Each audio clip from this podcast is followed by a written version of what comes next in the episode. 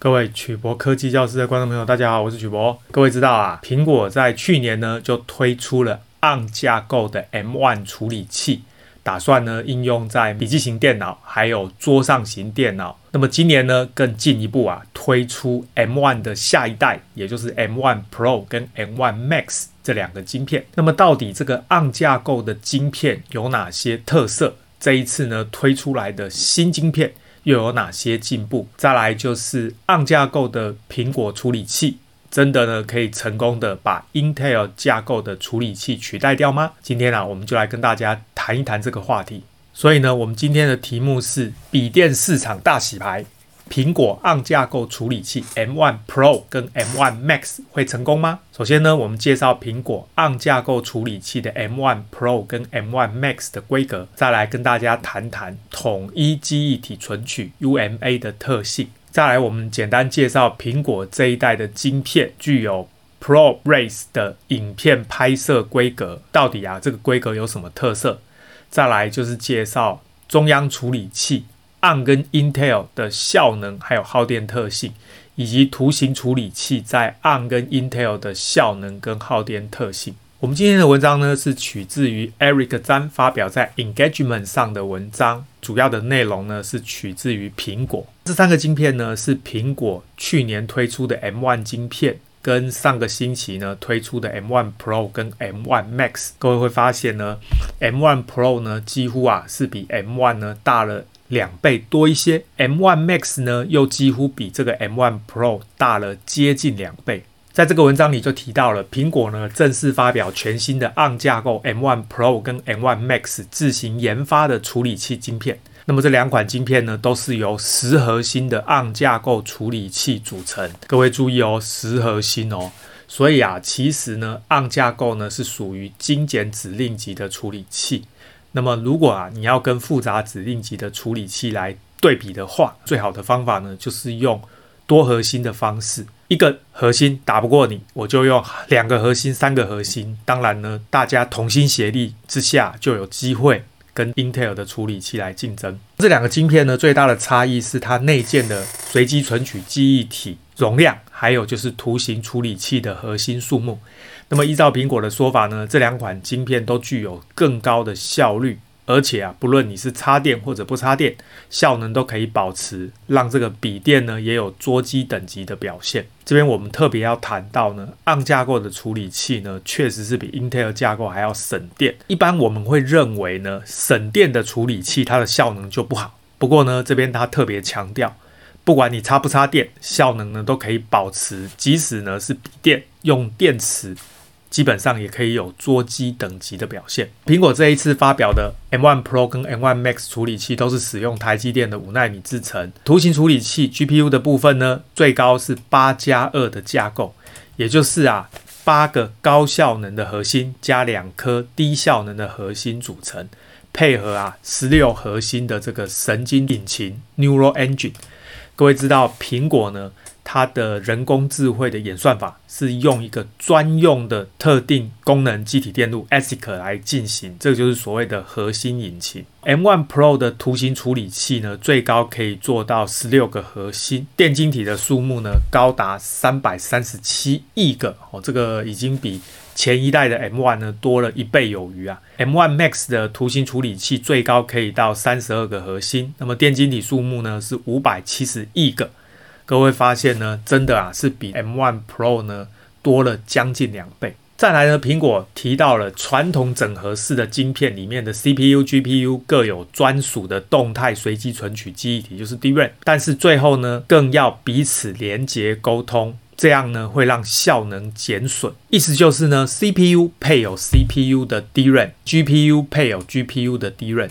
当资料呢在 CPU 跟 GPU 之间搬动的时候呢，就会浪费很多时间来传送资料，搬来搬去。因此呢，M1 Pro 跟 M1 Max 呢，使用统一记忆体存取，这个称为 Uniform 的 Memory Access（UMA） 这种方式呢，让 CPU、GPU 共用最多三十二个 Gigabyte 或者六十四个 Gigabyte 的 Low Power DDR5 的记忆体，频宽啊更是高达两百 Gigabyte per second 或者四百 Gigabyte per second。这个大概对应到三十二 Gigabyte 就是两百 Gigabyte per second，那么六十四 Gigabyte 就是四百 Gigabyte per second。哦，容量越大呢，它的这个速度就越快。Low Power DDR5 呢，指的是低功耗的二倍资料速度动态随机存取记忆体。哦，这个我们称为 Double Data Rate，所以称为 DDR。那么 Low Power 指的是它的电压比较低，比较省电，主要呢当然是用在笔电或者手机这一类的手持式的行动装置。这边呢，我们取材自 E Times 的文章，谈到同一记忆体存取 UMA。苹果 M1 呢，它实现了统一记忆体存取，主要是让动态随机存取记忆体，就是 DRAM，针对 CPU、GPU 工作的时候，采用统一可访问的记忆体池，这个称为 Memory Pool，也就是啊，CPU 跟 GPU 共用一块 DRAM，这个时候呢，可以依照两个不同的处理器需求来分配这个记忆体，就不需要用两个单独的记忆体，然后把资料搬来搬去。那么，因为传统方案的 CPU 和 GPU 啊，即使你是在同一个晶片上做成系统单晶片，而且访问相同的实体记忆体，但是由于它们对记忆体的不同访问习惯还有资料结构，所以 CPU、GPU 会针对记忆体的存取空间是分开的。它的意思就是说，即使你的 CPU、GPU 是在一颗晶片，因为这两种处理器的特性不一样，所以呢，它针对记忆体的部分呢也是分开的，需要在记忆体的不同空间中来回不断的搬动资料，这个会浪费很多时间。所以呢，M1 使用的这种统一记忆体存取呢，它不需要执行这样的资料复制搬动的操作，显然呢会具有更高的效率。那么这个图呢就是苹果的 M1 Pro 晶片，它具有十核心的 CPU，还有十六核心的 GPU，它呢可以支援三十二 GB 最多的统一记忆体存取 UMA，频宽呢高达两百 ggabyte per second，使用的是台积电的五纳米制程。再来，它有内建一个 Neural Engine。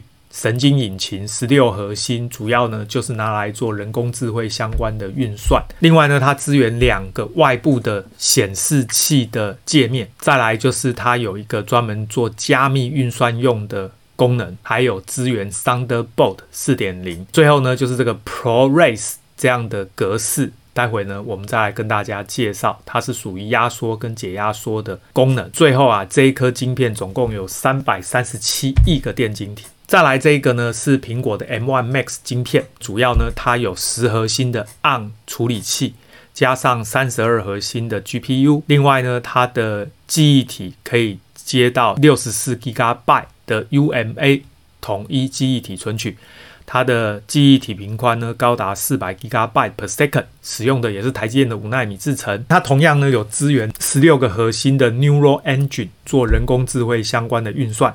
可以支援四个外部的显示器，另外有加密的功能，Thunderbolt 四点零，当然呢也支援这个 ProRes 的 encode 跟 decode 功能。它的电晶体呢总共有五百七十亿个电晶体。苹果特别强调啊，这个 M1 Pro 跟 M1 Max 的周边界面呢有支援 Thunderbolt 四点零的控制器，所以呢它可以输出最多两组跟四组的外接萤幕。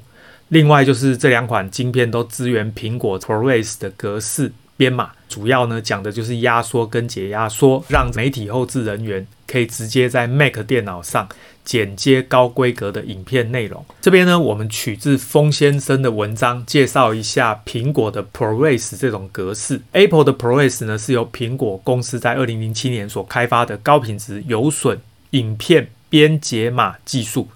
主要呢就是做压缩跟解压缩。各位知道呢，我们如果压缩啊，把资料压得很小的话呢，代表它的资料呢变得很精简，这样呢它的画质就变差，剪接也会变更困难。所以 ProRes 它最重要在谈的就是呢，要减少它的压缩量。让资料呢能够保存得更完整，剪接出来的影片呢画质才会好。这种技术啊，最高可以达到 8K 的后置剪接。苹果也针对这个 Final Cut Pro X 这些软体，都推出专用的 ProRes 解码器，这样呢就可以剪接高品质、高效能的影片，还有调色的作业。Apple 的 ProRes 呢，跟手机常见的影片拍摄格式，也就是所谓的高效率视讯编码。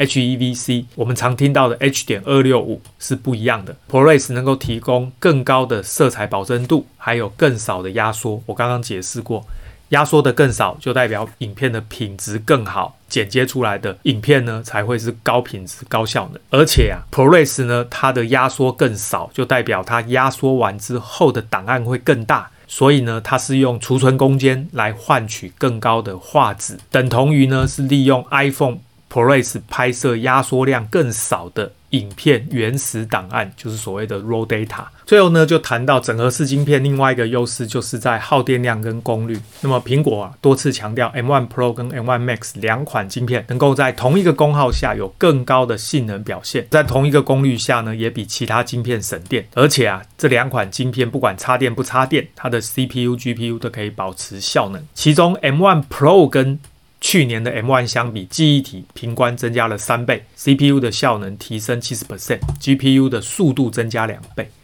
那么 M1 Max 呢，跟去年的 M1 相比，它记忆体平宽增加了六倍，那么 CPU 的效能提升七十 percent。GPU 的速度增加四倍。那么以苹果提供的数据来看呢，这个在各种不同的专业软体工具里面，这个 M1 Pro 跟 M1 Max 都能够提供超过一倍的速度提升。这边各位看到的这个就是苹果的 ARM base 的 CPU，它的效能跟功率。各位发现呢，它的耗电量越右边越大。当你的耗电量越大，通常呢相对的这个效能就会越高。所以这个是。去年的 M1，那么这个蓝色的呢，就是今年的 M1 Pro 跟 M1 Max。各位发现呢，它的功耗提升，但是呢，它的效能也大幅的提升。相对而言呢，这个八核心的 PC Laptop 的晶片跟四核心 PC 跟 Laptop 用的晶片，这个啊，指的应该就是 Intel 的处理器啦。各位发现呢，它的功耗呢，明显的比苹果的 M1 Pro 跟 M1 Max 还要高，相同的效能下呢，你会发现苹果的暗架构处理器呢，可以减少百分之七十的功耗。这个是主要针对 CPU。再来呢，这个是 GPU 的效能跟功耗的关系，横轴是功耗，纵轴是效能。M1 的晶片大概在这里，M1 Pro 的晶片，各位发现呢，它的效能有大幅的提升，当然呢，功耗也有增加。再来这一个。功耗比较小的，跟 CPU 整合在一起的 GPU，这种整合型的 GPU，当然效能就比较差，当然也比较省电。但是啊，如果你用单独的 GPU 的话，就是我们所谓的独立显示卡独显，各位会发现呢，它的效能可以大幅提升。当然呢，这个功耗呢也大幅提升。在相同的这个功耗下呢，大家会发现 M1 Pro 啊，它的运算效能是接近单独的 GPU。但是呢，它的功耗可以大幅减少百分之七十。这些图形呢，主要是厂商在某一个特定的条件下测试出来的结果。这个呢，并不代表所有的状况都是这样，所以仅供参考而已。今天啊，我们很简短的跟大家介绍了苹果的 M1 Pro 跟 M1 Max 两个晶片。很明显，苹果呢就是下定决心要把 Intel 的处理器呢全部换成 ARM 架构的处理器，那我之前的影片也介绍过，换处理器没有那么简单，它呢上面的作业系统还有更上面的 APP 都必须要配合才行。但是呢，我也讲过，苹果的生态系相对是比较封闭，大家呢都有非常好的向心力，对苹果啊忠心耿耿，包含了所有的供应商、供应链还有使用者。对苹果呢都是忠心耿耿，所以啊，我认为呢，苹果这一次是有备而来啊，把 Intel 的处理器换掉，看起来是势在必行。而且我也认为它的生态系因为比较封闭，大家又有向心力，所以呢，最后啊一定能够成功的换成 ARM 架构自己设计的处理器。我们今天的影片就到这边，各位关于苹果的 M1 Pro 跟 M1 Max 晶片有任何问题，欢迎大家发表在影片的下方。我们再来讨论，谢谢大家，晚安，拜拜。